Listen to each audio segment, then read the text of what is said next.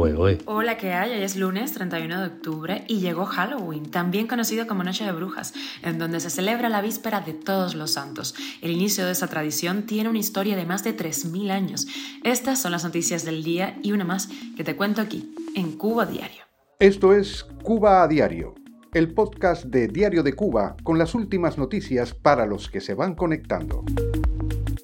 Lula da Silva vuelve a ser presidente de Brasil ganando las elecciones por la mínima.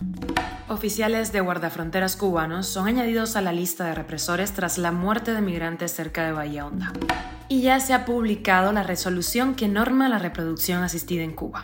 ¿Y el dólar seguirá bajando o va a repuntar? Los expertos opinan en Diario de Cuba. Esto es Cuba a Diario, el podcast noticioso de Diario de Cuba. Viajamos a Brasil, la izquierda de Lula da Silva ha ganado por la mínima las elecciones en ese país y va a gobernar los próximos cuatro años en un Brasil profundamente dividido. El candidato del Partido de los Trabajadores vuelve al poder tres años después de salir de la cárcel, donde recordemos pasó más de 500 días por corrupción. Bolsonaro aún no ha reconocido la victoria de su rival. A sus más de 70 años, Lula va a dirigir el país por tercera vez después de los mandatos ejercidos entre 2003 y 2010. Ya son cinco las grandes economías del continente que giran hacia la izquierda. Díaz Canel y Liz Cuesta no han tardado en felicitar a Lula. Liz hasta le ha hecho una cadeneta una poderosa en educación laboral. Cuba a diario. Y la Fundación para los Derechos Humanos de Cuba, con sede en Estados Unidos, incluyó en su lista de represores a altos oficiales de las tropas guardafronteras de Cuba por la muerte de cinco personas en el hundimiento de una lancha con 20 personas que el viernes intentó llegar a Estados Unidos desde Artemisa. Recordemos que fallecieron cuatro adultos y una niña de dos años. En la base de datos de esa organización ya aparecía Julián Rizo Álvarez, quien era el primer secretario del Partido Comunista en Matanzas en el año 1980, cuando ocurrió la masacre del río Canímar. Y Lázaro Román Rodríguez también aparecía, él es jefe de guardafronteras hasta octubre del año 2020, a quien responsabilizan de la muerte de más de 40 personas en el hundimiento del remolcador 13 de marzo en el año 1994. Además, en esta lista de represores cubanos aparecen el actual eh, jefe de guardafronteras, Jorge Argelio Samper Muarra y Jorge Luis Navarro Nolasco, jefe del destacamento noroccidental de guardafronteras que cubre Bahía Honda, al norte de la cual se produjo el más reciente hundimiento, esta tragedia de la que veníamos hablando. La Embajada de Estados Unidos en Cuba calificó el hundimiento como accidente, Testimonios de decenas de sobrevivientes han corroborado que los guardafronteras embisten sistemáticamente embarcaciones con cubanos que intentan salir del país.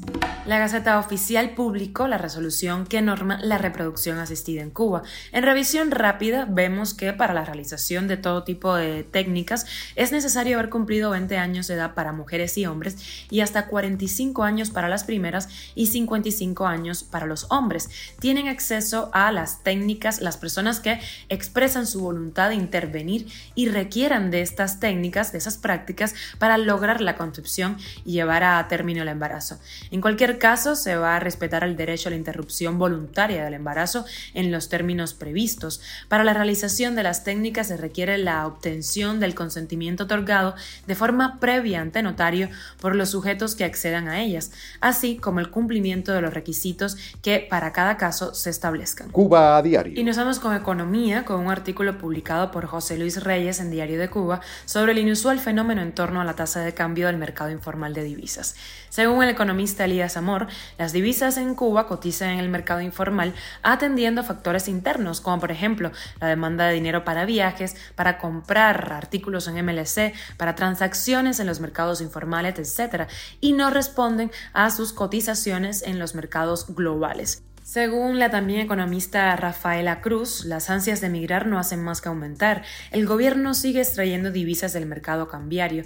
Las pequeñas y medianas empresas, desesperadas, buscan dólares para importar. Las mulas están ganando en organización y la mínima oferta de bienes existentes está disponible solo en MLC o dólares. Así que, presumiblemente, como mismo pasó cuando se llegó a los 100 pesos, habrá ahora un estancamiento alrededor de los 200 pesos por... Eh, eh, el impacto psicológico de esta cifra, pero advierte que dentro de algún tiempo, cuando la realidad se imponga, se vivirá otra devaluación acelerada del peso cubano. Y de extra te traigo un popurrí de noticias porque ha ocurrido mucho este fin de semana. La nueva ley de memoria democrática, empezamos en España, establece hoy, 31 de octubre, como fecha para recordar a aquellos que sufrieron daños físicos, morales o patrimoniales desde el golpe de Estado de 1936 hasta la Constitución del 78. El presidente de España preside hoy el primer día de este homenaje. Viajamos a Corea del Sur, que ha declarado luto nacional tras la avalancha del sábado que dejó al menos 154 fallecidos en Seúl, en la capital. Los fallecidos son 20 añeros y la mayoría mujeres.